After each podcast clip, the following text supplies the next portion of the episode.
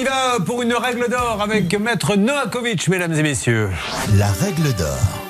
Alors, nous nous trouvons dans le cadre d'une inexécution contractuelle, excusez-moi, j'ai plus de voix, euh, sachant que euh, l'article 5, l'article 5 de- des conditions générales euh, prévues au contrat, prévoyait bien que le délai d'exécution devait être respecté. Si c'est pas respecté, c'est une inexécution. Vous êtes en droit de demander non seulement la résiliation, mais également des dommages et intérêts liés à l'inexécution, car ça fait des semaines que vous attendez effectivement la véranda.